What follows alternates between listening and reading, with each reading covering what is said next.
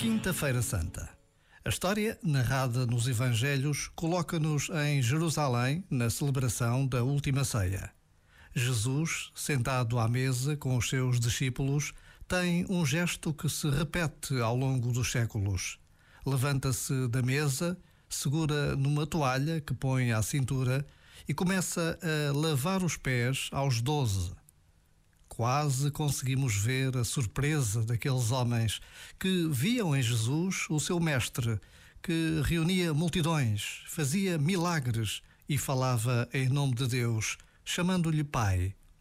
Mas este gesto de humildade, de estar ao serviço dos outros, foi e continua a ser uma extraordinária lição de vida que pode transformar o mundo. Este momento está disponível em podcast no site e na app.